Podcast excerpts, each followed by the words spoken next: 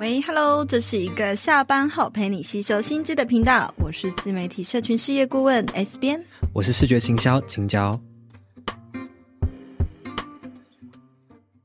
欢迎回到 Hit Me Up 下班打给我第一百一十七集。这一集呢，我们要聊聊，就是为什么有些人呢，他经营自媒体可以做到五年、十年，但是为什么有一些人可能做了几个月就放弃了？到底是什么原因造成这两种不同的人会有这样子的差异呢？Hit Me Up 下班打给我这个节目呢，将讨论各种社群经营、个人品牌过程中常遇到的困难与卡点。对这个主题感兴趣的话，非常欢迎你五星评论或是分享给你的朋友，并订阅我们的频道。我们每周一晚上五点都会准时更新。如果你也遇到了经营关卡，想问却不知道该问谁，也可以利用下方的链接，点击解忧邮筒投稿，就有机会被我们做成节目哟。好，S 边，我想问你一个问题，就是在你观察你，你身为自媒体社群事业顾问以来，你的观察，在经营自媒体这一大票人当中，最多人是最后失败的原因会是什么？以什么样的形式结束？越来越多人投身在自媒体啊，做个人品牌这一块市场嘛。那所谓的，我们定义一下成功失败好了，就是我觉得失败可能有两个面向。其实最大的面向就是没有得到他们想要的嘛，或者是第二个面向则是他放弃，放弃做这件事情。那是什么原因让他们放弃，或者是没有得到他们想要的成效呢？我觉得很多时候呢，是急于就是一定要获得。他可能想要获得成效，每个人不同嘛。有的人他想要的是名声、流量，有的人想要的就是钱。那但是当他没有快速的获得他所想要的成效，然后他急着成功的时候，他就会三分钟热度，而没有办法继续坚持。所以，当你没有办法继续坚持下去的时候，你的产出量会下降，你的创意、灵感、你的动力全部一次都会消失。那其实我觉得。这到最后呢，嗯、你就会整个放弃这个账号，或或甚至我们看到很多自媒体人啊，我们二零一九年就开始做了嘛，诶，身边很多很熟悉的创作者都消失了。我去观察下来，就也就是今天我们所要深入聊更多的，观察下来更多的不是他们没有能力，而是他们的内在状态蛮脆弱的。对，其实这个观念就跟无限赛局很像嘛，所以如果有看过这本书的，应该很快可以理解我们在说什么。其实真正的失败，永远都是放弃的那一群人。所以如果我们今天持续在做，就算呃大众认知的成效可能有限，但是我们都还不算。还不算失败嘛，因为我们还在这条路上，所以真正的失败都是这放弃的这一群人。那其实我们就会观察到，像 S 边说的，在二零一九年开始经营的时候，当时其实就有蛮多的创作者好友，其实创造了蛮不错的社群的声量。当时他们的贴文啊，甚至是现实动态啊，都做得粉丝可能都有破万。对，其实都是有声有色，啊，然后就不见了。对。隔年就销声匿迹，可以来盘点看看，我们观察到可能的这些消失的原因是什么？是什么让他们在社群上消失的呢？继续的再次强调，绝对都不是因为他们不懂行销，或是他们不懂写文案，也不是因为不懂作图。我们刚刚前面呢，青椒就有点出一个点，其实很多消失的创作者，最终的粉丝都是有破万的。这也就意味着，其实呢，其中还有很多人是行销人哦，意味着其实他们是很懂得怎么样啊、透过个人品牌为自己增加粉丝、增加流量嘛。但是呢，一定是有某些原因造成它就是消失了。我觉得更大的真的都不是外在的这些硬实力，而是内在的软实力不足。所以接下来我们就会盘点几个问题哈。第一个，我觉得最大的问题是我会一直跟旁外在就是其他创作者比较。那我听到最多的原因是哈，就是他们看到同期一起出来的创作者，他们做得更好。那当他们对方呢突飞猛进的时候，哎，明明就是同个时期开始做，然后可能也是那时候当时一起做的时候是一起努力的好朋友这样。可是当对方突飞猛进的时候，就开始产生一种匮乏感，会觉得自己再努力呢都跟不上他的朋友的那种感觉，于是就产生了想要放弃的心。我觉得这个是真的，就大家可以想象是，比如说以前国中你们的成绩差不多，你们都是班排差不多。多的可能一个第五名，一个第四名，然后你的朋友对，突然突飞猛进，都跑到第一名去了，这种感觉其实真的会让人很焦虑，因为你本来的对，要不然就是下课你们是同一团，然后都一起去打网咖，结果那个人考试都考前十名，你就那个吊车尾。对，这是真的诶，其实我完全可以理解，当时应该，嗯，我现在有点回想不起来，但是当时应该真的同期的人是非常多的，所以彼此。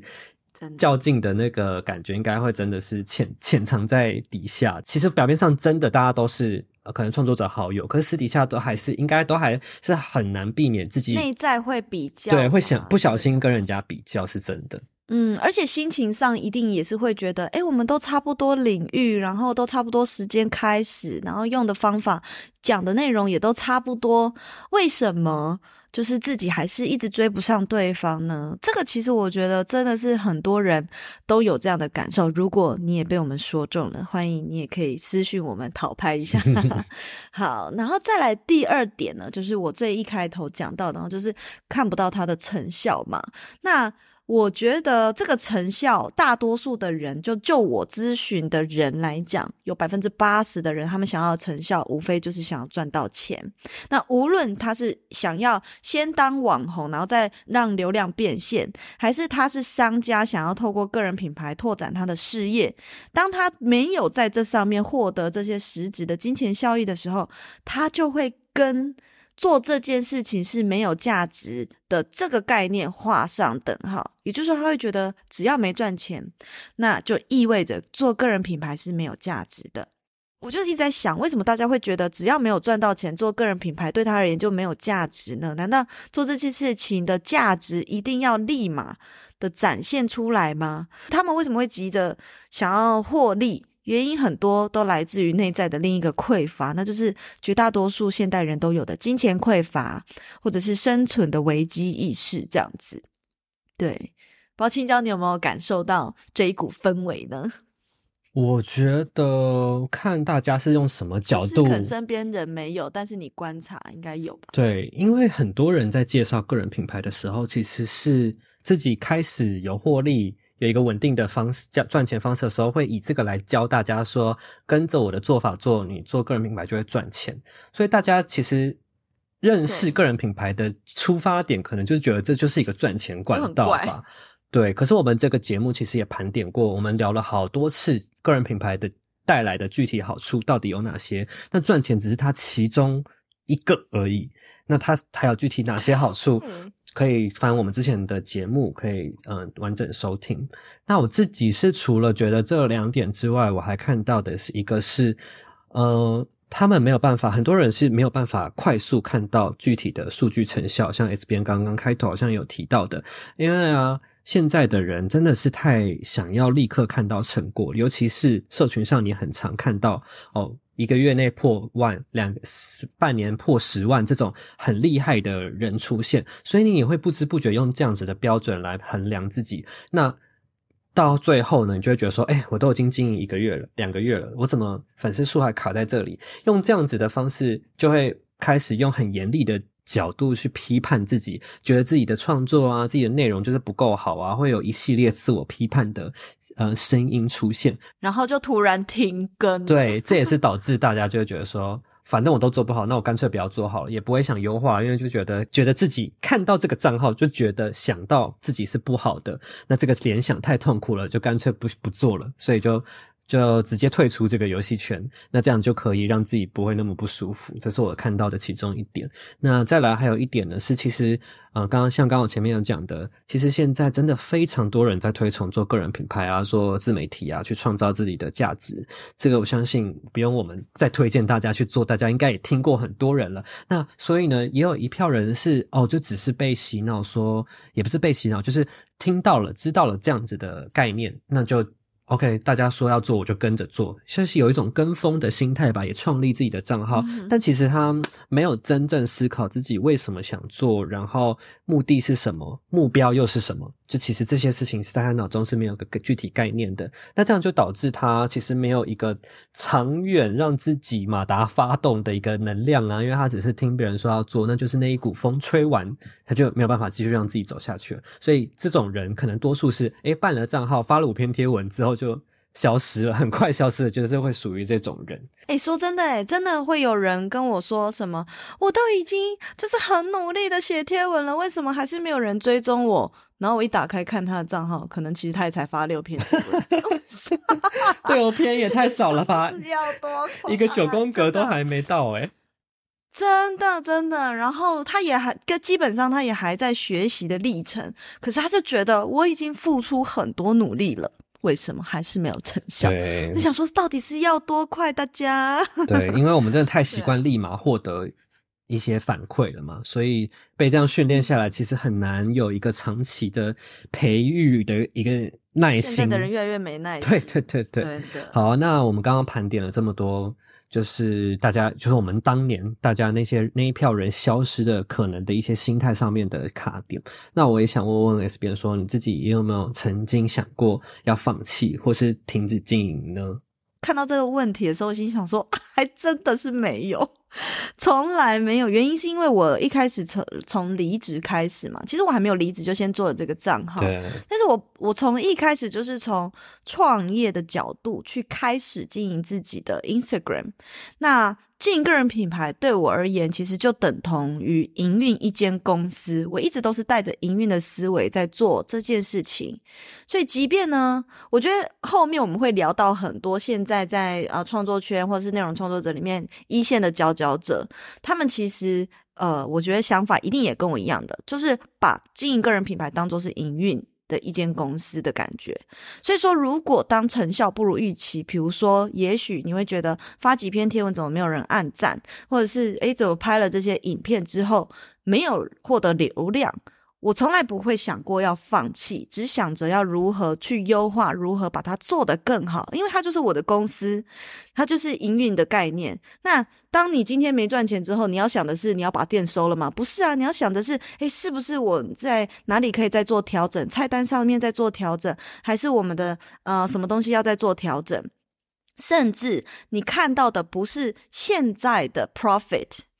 你我们会如当你是用营运的思维在做个人品牌的时候，你着眼于的是未来的 profit，所以我也知道说有很多人生中我可能想要做的事情跟理念，例如说也许。这个事情包含是工作上的，可能诶，包含我们现在我开始在做，不只是教行销课程，也开始了嗯、很多身心灵的课程、瑜伽课程，或是我们接下来要做的丰盛意识体验营。其实我从来都没有想过。要放弃这些东西都是我想做的，然后也包含我私人生活。诶，我想要有更多的时间去旅游，或者是有更多的时间去学习，以及想要透过自己的能力去传递一些理念，比如说优化社群的上的一些内容，或者是帮助内容创作者等等，或者是帮助很多上班不快乐的人，就是借由个人品牌去呃打造更好的职业。这些东西其实我思来想去。都是觉得要透过个人品牌去实践才是最快的一个路径。那所以，当我对我来说，它是一种天命感。然后，这种天命感不是说那哦，觉得自己很了不起，我是救世主，不是那个意思。我这个天命感指的是，诶，我做人生尝试了这么多工作，我找到一个是，诶，我好像随便动一动，就真的能够实现我脑中所想的事情的那种感觉。哦，就是掌握到了一个，哎，好像走在对的路上了。原本的路都是模模糊糊，然后现在你的路看得很清晰，这种这种感觉叫天命感。然后知道自己在对的路上。当你是在对的路上的时候，你在乎的，你不会纠结你眼前踢到的石头还是什么，你你想着的是，哎，我要怎么样再往前跑更多。你会放眼于未来，所以我从来不会想过要放弃，只会觉得说，诶，那我可以怎么样做得更好？我还可以在这条路上玩出什么样更多不一样的东西？这样子。那我好奇啊，就是因为你说你是呃看着你的目标，然后去优化你现在的可以优化的地方。可是刚刚有这一群很快放弃的人，他们是呃会用这些数据来批判自己，然后。就是很快的去判断自己做的好不好。那他们具体的差异是是就只是心态面吗？还是他有缺乏了什么样的品牌营运的观念呢，或是什么？其实是不是？我觉得品牌营运的观念可能要聊过才知道，哎，他的策略跟我差异在哪里？因为每个人状况不同，但是最大的共同点绝对是心态面。因为例如说，当你今天遇到挫折的时候，还有压力来的时候，你是把这个挫折跟压力化为动力，还是把这个挫折跟压力就是当做是结束的一个开关，你就是把它关掉？诶，我为了要逃避这个压力跟挫折，所以我干脆 game over 登出，对不对？但但我的心态是我遇到挫折跟压力，把变成是 push 我的一个动力，这样子。今天刚好啊，跟我妈在聊天，然后呢，就想到一件事情，就是我们在讲说，诶，小时候啊，爸爸的朋友或者是什么邻居来家里的时候，那他们可能就会问说，诶，你以后要干嘛，或什么的，或者是有点嘲讽，就是诶，你现在念的这个科系是能干嘛，这样子。但是呢，呃。我我觉得我跟可能其他人不一样的地方是，他说，诶，其他有些小朋友小时候也是会遇到这样，但是呢，他们长大之后反而是会对自己感到很自卑。那我妈就说，诶，那我当时是怎么样感觉这个东西的？然后我就说，诶，我当时听到这个时候是把这个愤怒改。化作是我的动力，好啊，你瞧不起我，那我就也弄考一个硕士给你看看 的那种感觉，或者是我就硬你瞧不起我现在在念的东西，我就把我现在念的东西做到最大给你看看的那种感觉。所以呃，我觉得心态上面真的是一个很大差异。当我是这样想的时候，我就诶，人生就去。念了硕士，跑去墨西哥工作，我就也把我的学到的西班牙语放到最大嘛。那另外一个，如果当时的我是用自卑在看待这个的话，我可能真的会一蹶不振呢。你做任何事情都是一样，你遇到焦虑或是挫折，心态面你的一念之间而已。不知道青椒你自己有没有想要放弃的经验呢？其实我老实说，我真的还想，真的有想过要。放，但也不能说放弃，应该是说，我好像觉得他对我来说可能是一种可有可无的存在，所以什么时期？就是 even 到现在，我都觉得他对我可有可无。今日最惊吓，真的假的？就是我觉得我、嗯，你觉得对做这个对你没有帮助吗？有帮助，而且我确实他也带给带给我很多。呃，眼界的拓展跟我对我获得的一些，比如说人脉啊、资源啊，我觉得这些都是有的。但为什么我会这样说呢？是因为，嗯、呃，我之前我过去其实真的有被社群。焦虑的这种感觉控制过，我相信大家应该懂，就是可能你随便划一个 IG，然后你你就会看到很多哦，谁做了什么啊，很年轻就做了哪什么样的事情，别人的生活怎么样，出国去哪里玩，其实这些事情真的都让现代人感到非常焦虑。然后不不论是心情上面很焦虑，或者是呃觉得能力比不上别人很焦虑，然后看别人生活过得很好也会很焦虑，容貌也会很焦虑。其实我以前真的是疯狂。我现在看起来看得很开，但我以前真的是心情会很受影响。我可能是随便划个 IG，我就会突然超沮丧，然后沮丧到我很想哭的那种。我就是觉得，说你你以前大学那时期是不是？对，我是真的觉得我快不行了。我就觉得我知道那个心态很不健康，因为我完全被社群牵着走。所以呢，我当时就做了一个决定，我为了要让他。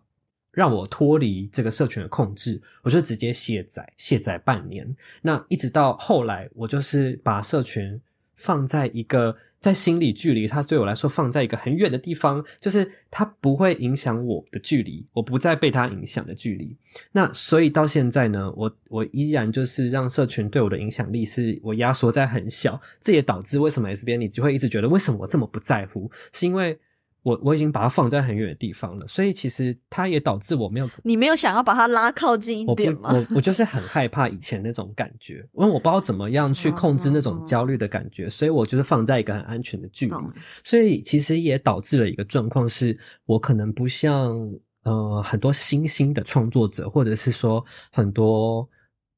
就是当时可能二零一九年跟我一起开始的创作者，就他们会很专注的投入，很热血，会想到想做什么事情，就会觉得哇，我一定要马上起来做，可能想接我。对，因为我其实相较起来，我是缺乏他们那个高效的燃料。但是相反的，我也不会因为追求、渴望追求的成长，我不会看不到自己粉丝患得患失。对，我也不会因为粉丝数停卡在这边，或者说当时卡在五千卡很久，或者是到现在我其实我一点焦虑都没有，我也不会给自己太大压力。就是其实我觉得，那我要给你压力，不行不行，我觉得我会一蹶不振，我会觉得我会开始很焦虑。我就是那种，我我我我觉得我讲到这边，我相信有一部分。的人可能可以理解我在说什么，因为其实我现在听我朋友聊天，我也隐约可以看到他们我当时的那个心态的影子在里面。他们会觉得，其实社群给人的焦虑感是真的很大的，因为会比较、会批判。这样做其实有一点像我，我再举一个另外一个游戏的例子给你听，oh. 就是 我就是去年有玩一个线上游戏，然后那个线上游戏就是你的战力。强不强，其实就是要看你抽的卡，然后那个卡就是跟你的衣服有关。然后就是怎么抽，我都抽不到好的衣服，我就是都是很烂的。然后我后来真的太生气了，我玩了一年，我就是最后一天，我就我就想说，好，你既然这个游戏要让我这么烂，我就是烂到底，我就是把我身上的衣服全部拿去强化，强化过了，我就会变很强；但强化失败了，我就会直接爆掉，会变成零。我就把我衣服全部一件一件冲冲冲，全部都变零了，然后我就退坑。我就觉得好，我哎、欸，你很极端。对，我就觉得我卡在这边成长不了，我就要看我最后再赌一把。那你干脆不要成长。就是我就很想看到我成长，所以我我我换位思考之后啊，我就发现很多在经营社群的人，可能也同样的是我那时候在玩游戏的心态，因为一直看不到自己的成长，所以会觉得太痛苦。那我就干脆我就是把最后的方法全部用烂了啊！如果我还是卡在这边，我就退坑，这样子的感觉。所以。嗯、我相信我自己的我自己的立场是，当时其实想停止的念头是，嗯，我觉得跟 S 编的故事不太一样，但我相信应该有一群人可能也能理解我在说什么。同样的啊，我们刚刚盘点了这么多，很多人经营没有办法持续下去，然后也讲了自己过往的一些故事。那其实我们也观察到啊，社群上，我相信听到现在的你，其实也有发现，社群上面有很多的内容创作者或是个人品牌，他们经营的很长的一段时间，有一些可能超过十年都还在做，呃，有就是在做影片啊等等的。那我觉得想问问 S 编说，以你的观察，是什么原因让这一群人他可以就是这样子坚持下去，让他好像不会像像我们刚前面讲的啊，看到数据成。就是批判自己啊，然后觉得自己做的不够好，就想放弃啊，是什么原因让他们继继续坚持下去？嗯，我觉得啊，刚刚讲到的这种这类型，就是做了好几十年的创作者，我们其实就讲一些可能一线大家比较常听过的，例如像九妹呐、阿滴啊，或者是呃白痴公主啊等等啊，我们都会看到他们现在很成功的样子。可是你知道吗？大家的成功都不是一蹴可及的，这些人他们也是努力了可能四五年。到第四年、第五年才开始突然爆红，才开始真正找到属于自己的那一条路，才开始真正找到一个可以持续呃超过一年、两年以上的内容策略耶。很多人都是这样的，但是。他们成功的点，我觉得可能会有人会想说啊，那就是他们有钱呐，他们有资源呐。但是你要想哦，大家所有的人都是从零开始。我觉得最重要成功的点，也呼应到我最一开始讲的，都不是。你的技能也不是你的硬实力，也不是你的实你的学历，或者是你有多少人脉，因为你在这上面创作，你除了是你自己要有一点料之外，很多时候也是看演算法脸色。但是为什么有些人就是可以走十年，有些人不行？因为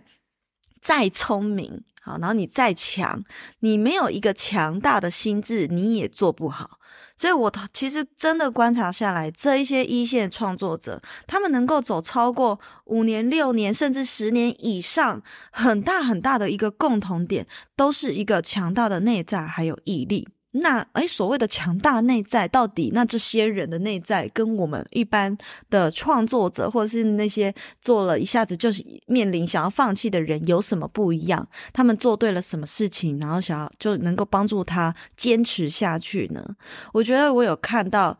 一个很大的点哈，就是九妹她曾经在她的演讲里面讲过，是什么让她走了这么久？为什么她？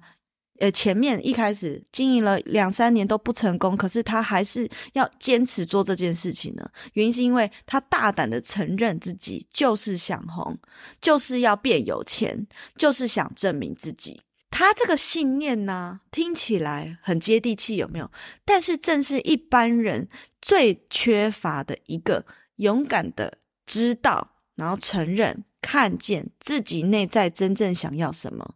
很多人是不敢承认自己想要什么的耶，所以当你不敢承认，你怎么追逐？而且这个承认其实不是对着大众喊哦，是你敢不敢对自己的内心承认这件事情？哎，对，就是你敢不敢跟自己说，我其实就是想要，就是想要这些东西。对，心里明明就想红，然后就像我们上一季上一集有一集讲在讲假佛系一样。你明明心里就超想红，可是你又觉得讲自己想红很丢脸，所以不敢承认。那当你不敢承认的时候，你就没有办法跨出，在每一步都跨到最大步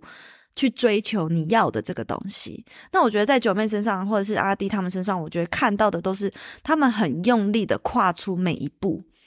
因为他很清楚我要的就是这个东西，我要的就是。要做到这样的生活，我要做到这样的程度，我要有这样的声量，我要成为一个可以改变这个生态的创作者。那再来呢？我觉得还有一个很明确的点，比如说像刚刚有聊到的这些创作者，他们共同的点是，他们不断不断的尝试，因为做。社群做个人品牌有很多平台，有很多内容的呈现方式，好，然后呢，有很多呢，呃，可能创作的模式。可是这些人呢，他们呢，如果没有真正的宣告，就是没有真正的全部失败或全部都尝试过以后，他们绝不轻言宣告放弃。这条路上做做个人品牌，做自媒体，也许这市场上，我只是打个比方，也许有五万种方法，可是我现在也才试了一百种，我有什么资格说放弃？我觉得他们的心态是这样，也就是这样的心态，让他们非常的愿意尝试新的平台，然后呢，跟上新的策略。例如说，诶，做这些人都做 YouTube 长影音做习惯了，Short 出来的时候，他们不会排斥，反而。不会像有一些长影音创作者，诶就很骄傲，我做电视节目的，我做长影音的，我才不屑做 YouTube，或是我才不屑做短影音。不会，他们是勇敢的拥抱新的策略、新的趋势。诶，那我们要如何善用自己的优势来踏入 Short 短影音的行列呢？好，所以他会一直去。如果试了一次、两次、三次，诶，都没有成效，那就开始不断的尝试，不断的尝试，一直到找到最适合自己的策略跟方法。他们很敞开的去面对，所以我觉得是这些这些理由啊，这些坚持，然后这些毅力，都跟技能没有关系，这都是跟强大的内在最有关联。我觉得这其实跟我们经营 Podcast 很像。因为你看，我觉得我我们最近应该有蛮多新的听众认识我们，嗯、所以想跟大家分享一下，我们这个 podcast Hit me up 下 Hit me up 下班打给我，其实经营了两年了吗？两年多了，对，它已经一百多集了。那可是我们前半段呢，都是在分享我们那时候给自己定下的。这个频道的目标呢，就是聊一些生活上面的情境剧，它就是为了跟我们自己的主账号区隔开来，所以我们不会不见得会去聊社群的话题，我们会聊职场啊，会聊关系呀、啊，轻松就好。对，但是。在这个过程中呢，我们会一直发现到他可能没有办法在我们整个内容架构里面扮演一个很好的角色，所以我们其实尝试了各种。我们一开始是怎么样拍宣传片？我们每为了每一集拍一个情境的小短剧，也累死。情境剧真的累死。可是当时我就是一个好玩，然后觉得很好玩，有够累。然后后来就是又 剪辑成呃精华放在 YouTube 上，也尝试过整个全部露脸的。呃，面镜的影片，完整的影片放上去，甚至到后来是只有画面的。就其实我们调整过各种，不论是内容面，然后呈现方式的方法，我们都一直在调整，就是希望它可以成效上面可以更好之外呢，也可以更符合我们整个内容架构的产出。那到现在我们，可是其实就一直都很慢热，对对。但是我们现在，你看我们这一次调整完，终于我们马上挤进行销的前五。有一次前五，对对，然后后来就是掉到前十，但是就是马上的我们真的找对方向，然后就有蛮大的改，而且做出很不错的成绩。对，对其实这就是恭喜我们好不好，对，这其实就是我们没有放弃，因为这一百多集来，前面其实成效，你说有有哪里表现的很突出吗？其实也一直都是很平平的，所以我们一直在才一直在调整嘛。但是如果你是一开始就 follow 我们的听众，你一定有感觉到我们一路上做了多少的调整。包含就是情境剧嘛，然后呢，话题上的调整，接下来我们又改变成四集四集一季一季的呈现，对，对呈现方式。然后后来呢，又现在呢，就是觉得啊，好啦，大家还是最喜欢听行销，然后我也很喜欢聊行销，那我们就是专注于讲自媒体，其实也很好。对，对那终于大家可能会觉得我们干嘛绕路？跟我不一开始就讲自媒体就，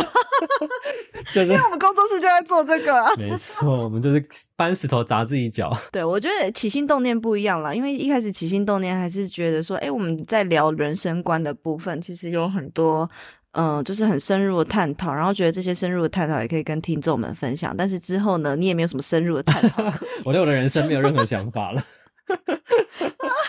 对对对，所以大家去怪他，好 怪他，好。Anyway，总之我觉得你讲的很好。我们做这个 podcast 其实真的就是像我刚刚讲，我们也是没有因为前面的慢热或不温不火而放弃说要停更，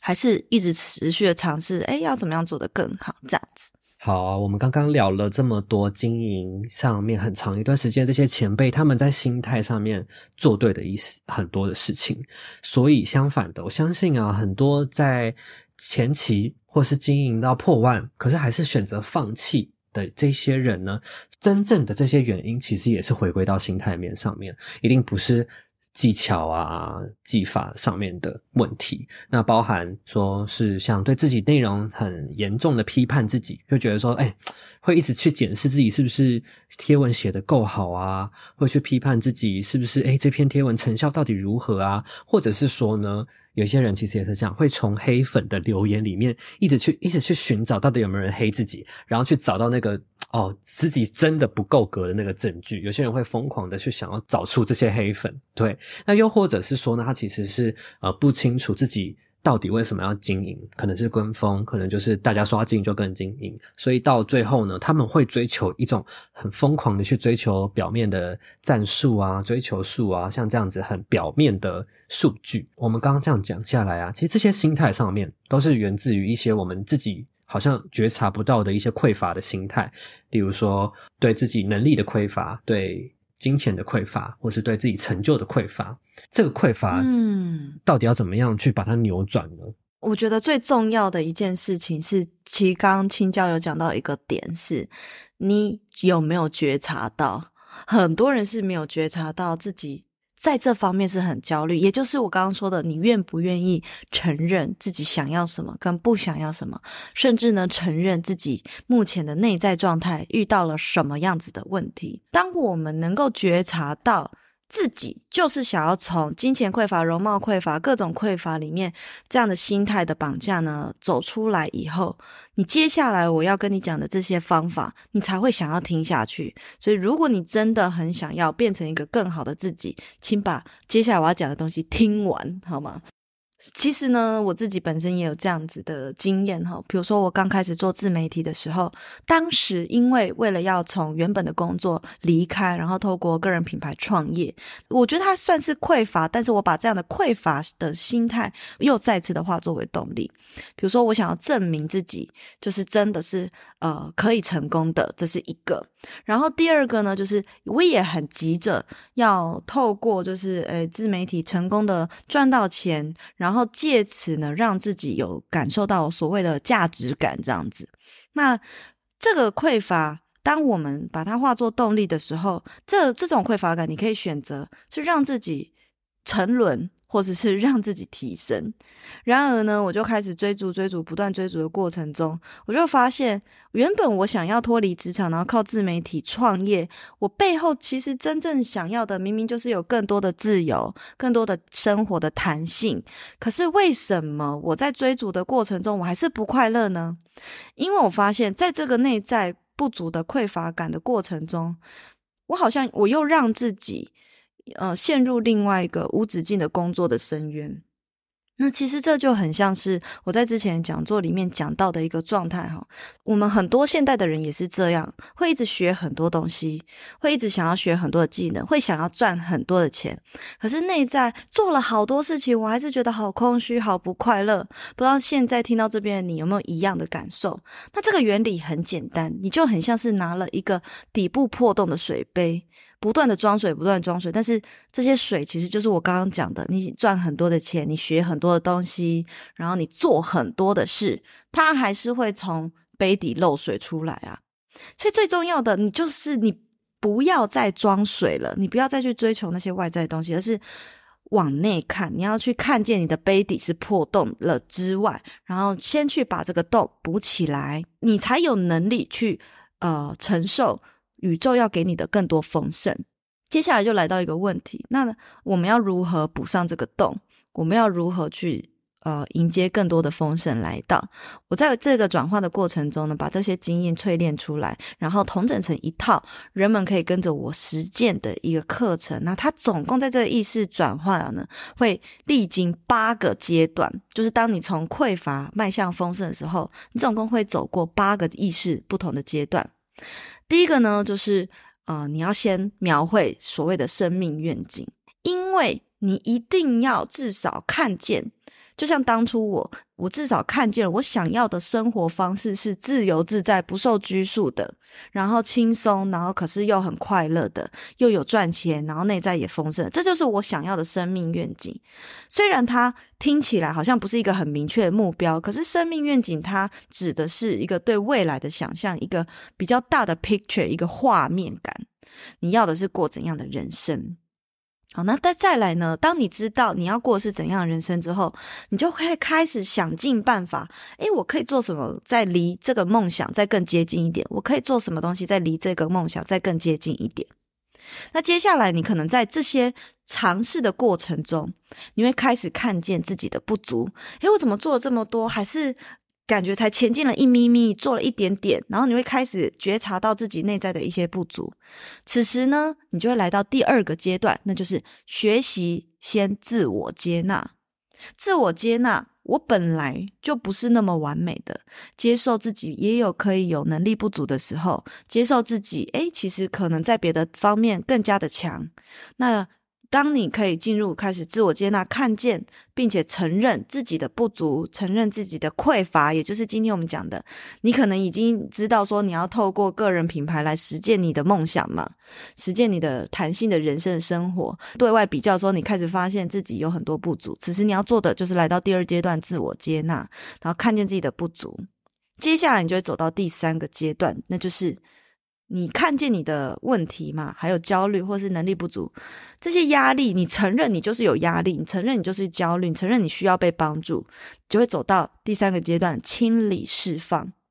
你会需要透过呃一些疗愈的工具或是冥想来帮助你，可以清理内在的一些压力来源，然后清理你内在那些不必要的信念。当你清理掉那些不必要信念，比如说我一定要有很多粉丝才能变现，这也是一种限制型信念哦，啊，或者是清理掉说我就是觉得我自己不够好的这种自我批判感。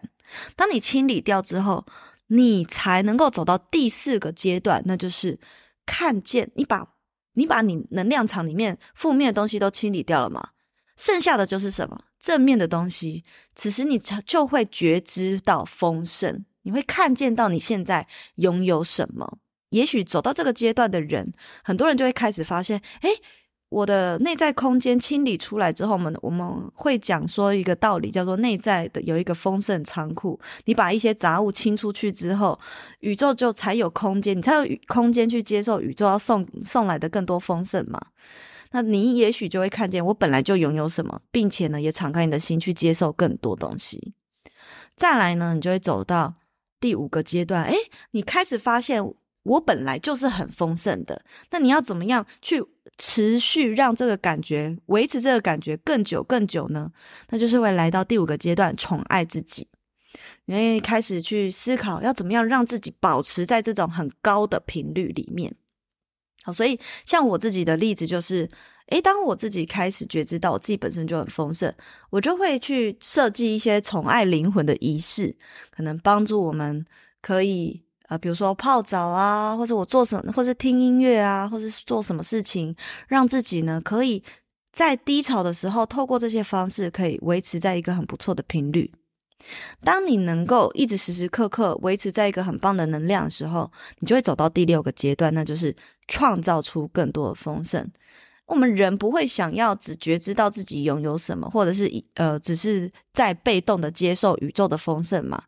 当你能够走到走过前面五个阶段的时候，你接下来你要看见的是，你也是那个创作者，你也是那个创造丰盛的人，你也有能力去创造。那至于怎么创造，就会在我们的丰盛意识体验营教大家。好，那接下来，当你学会怎么创造丰盛，第七个阶段就是要。去分享这一份爱，你有能力创造丰盛给自己，你接下来你也会有能力去分享这个丰盛，或者是分享丰盛给你身边的亲朋好友。那这个爱的流动，则是敞开更多的心。那在这个阶段，除了分享更多的爱之外，也会带大家去觉察，你也许在这个过程中能量会有一些堵塞，那要怎么样清理这些堵塞的能量，也会在这个阶段里面去学习到。当我们呢都走过这七个阶段的时候，你就已经自然而然的进入到一种状态，叫做沉浮享乐，也就是第八个阶段。所以这八个阶段其实都是我过去从匮乏一直到丰盛的。一些历程，然后把我这自己的生命历程，然后结合瑜伽的哲学，结合昆达里尼瑜伽哲学跟昆达里尼瑜伽的冥想，跟一些实作的练习，同整出来的一个让大家可以跟着我 step by step 意识提升的阶段。那这些阶段呢，都会，如果你想要更深入了解要怎么做的话，在我们接下来开放的第二届的丰盛意识体验营，就会带大家一起来做。所以，如果你也想要跟我一样呢，体验什么叫做顺流即得丰盛的话，就欢迎大家把握机会来报名这个体验营哦。